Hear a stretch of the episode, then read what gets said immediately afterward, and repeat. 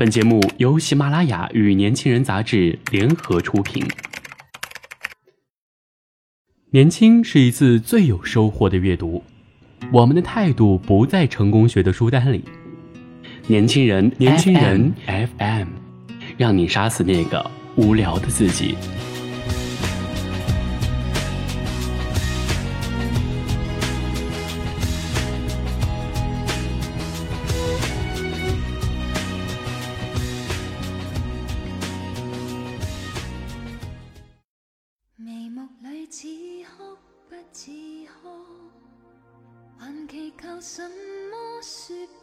陆琪姑娘约我和她一起去逛街，我已经有六年没有见过她了。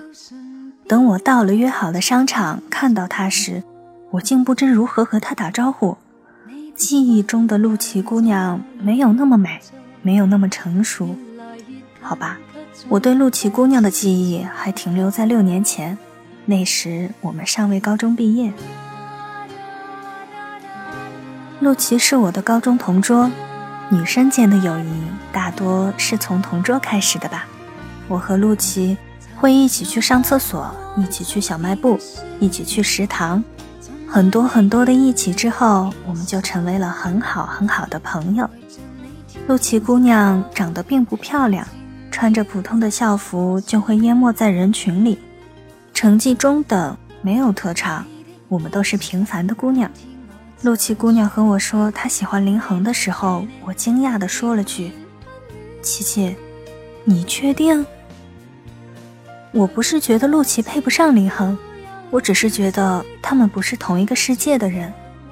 林恒是大我们一届的学长，学习好，长得帅，家世也好，他是许许多多女生心目中的男神。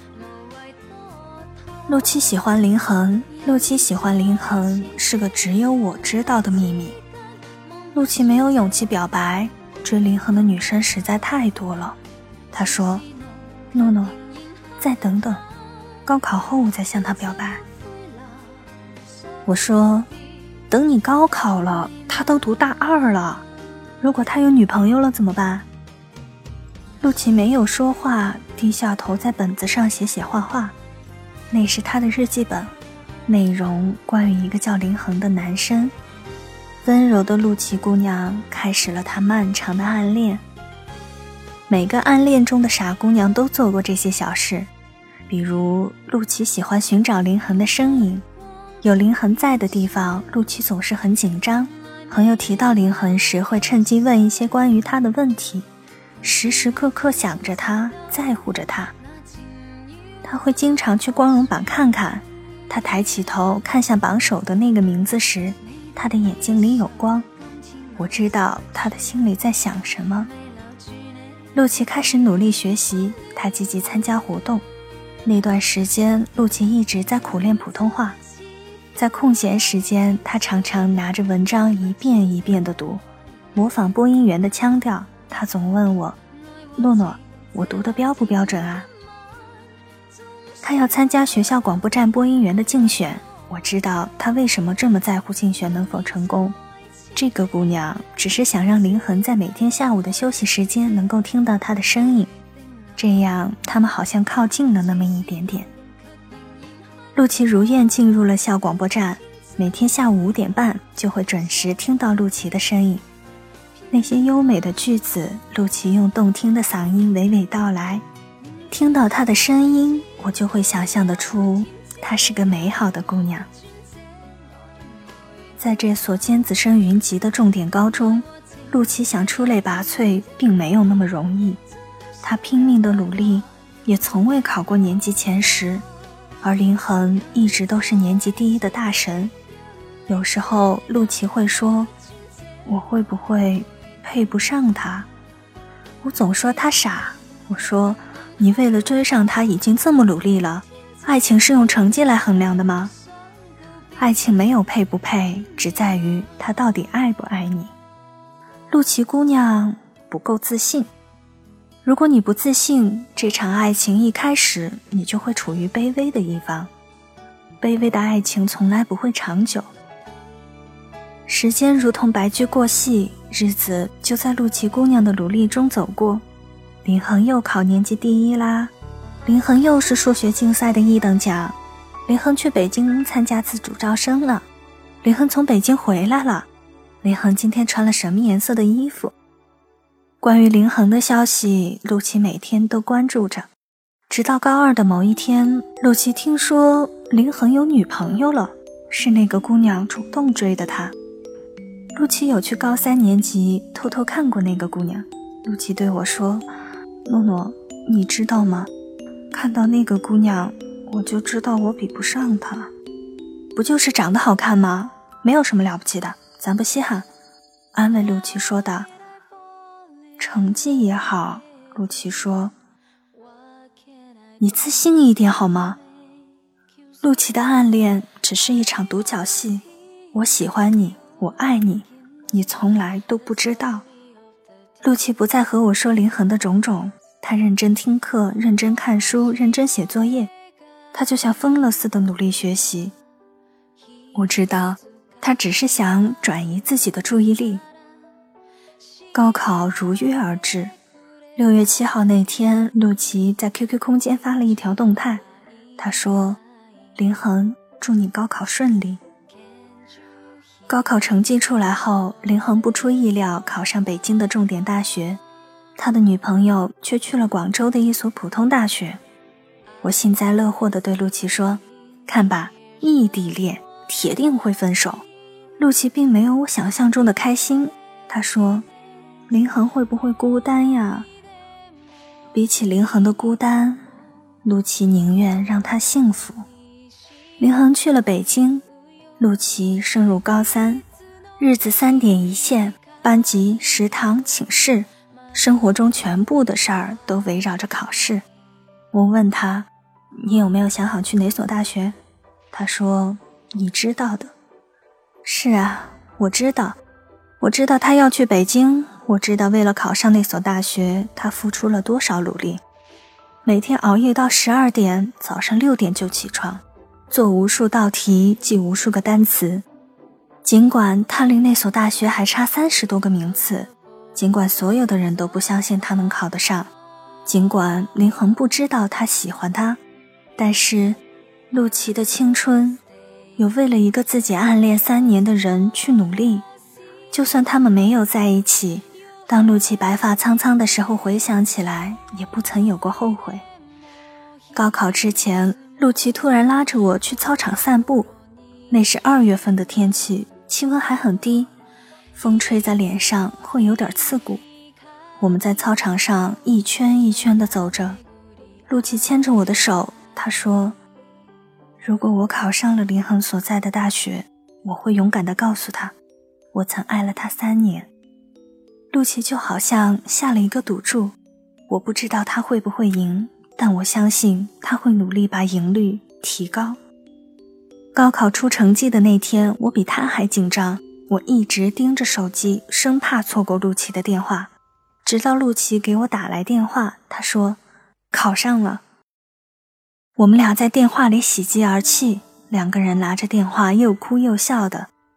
没有人知道这次考试对于陆琪有怎样的意义。陆琪去北京时，我去机场送他。我说：“以后不要再把喜欢放在心里了，喜欢就要说出来。你不说，他怎么知道？”陆琪说：“他参加了老乡会，林恒是老乡会的组织者。”陆琪说：“林恒竟然早就认识他。”陆琪说：“林恒高中时有个习惯，就是每天下午五点半准时听广播。”陆琪说：“那时林恒就有向别人打听他的名字。”我说：“那你有没有告诉他你喜欢他？”陆琪说：“没有，不是不敢，而是他有女朋友了。虽然是异地，但是抢别人男朋友的事儿我不能做。”我说：“那你怎么办？”陆琪说：“没关系，只要他幸福就好。”陆琪和林恒成为了朋友，陆琪依旧喜欢林恒，如今也只是把喜欢放在心里。他愿意默默的喜欢他。那时，林恒是学生会外联部的部长，陆琪就去参加外联部的竞选。竞选面试的时候，是林恒问的问题，陆琪没有紧张，他落落大方地回答问题。当他看到林恒微微点头的时候，陆琪的心里就像喝了一杯加了蜂蜜的茶，甜甜的，暖暖的。陆琪顺利地加入了外联部，这样他与林恒的接触就越来越多。有次部门聚会，有部门小姑娘开玩笑问：“部长，你这么帅，肯定有女朋友了吧？”陆琪刚想说“你们部长有女朋友的，高中就在一起了哦”，林恒却抢先一步说“没有”。陆琪呆住了，“没有，没有”就意味着他有机会？不可能吧？学校追部长的人一定很多吧？小姑娘又问道。“随缘啦，遇见合适的会考虑的。”林恒笑了笑。那次聚餐。陆琪不记得吃了什么菜，也不记得朋友们说了什么，他只记得林恒说的那两个字：“没有，没有，意味着我有机会。”陆琪给我打电话说：“你可一定要把握住机会，知道吗？”陆琪积极完成部门任务。陆琪报名参加了舞蹈培训班。陆琪的努力，只为能成为可以与林恒并肩前行的优秀姑娘。她终于有勇气去追求自己的幸福。手机表白不够正式，当面表白会害羞。陆琪选择了情书表白。陆琪熬夜写了一封一千多字的情书，他告诉林恒：“我喜欢你，很久很久了。”他告诉林恒：“你曾是我的目标，我的动力。”他告诉林恒：“你不接受我没关系，我喜欢你是我的事。”陆琪把那封写满他少女心思的情书递给林恒的时候，他觉得他所有的努力、所有的坚持都是值得的。林恒没有立即回复他。过了一个星期，他给陆琪打电话：“我想了很久，或许我们可以在一起。”他们就这样在一起了。依旧有人说陆琪配不上林恒，可是那又怎样？你没有为了喜欢的人努力过。你就没有资格说陆琪。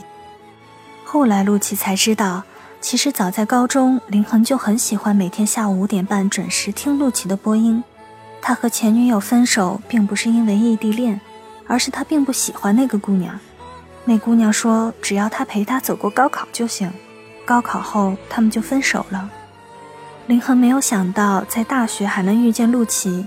陆琪不知道他在老乡会看到自己时有多开心。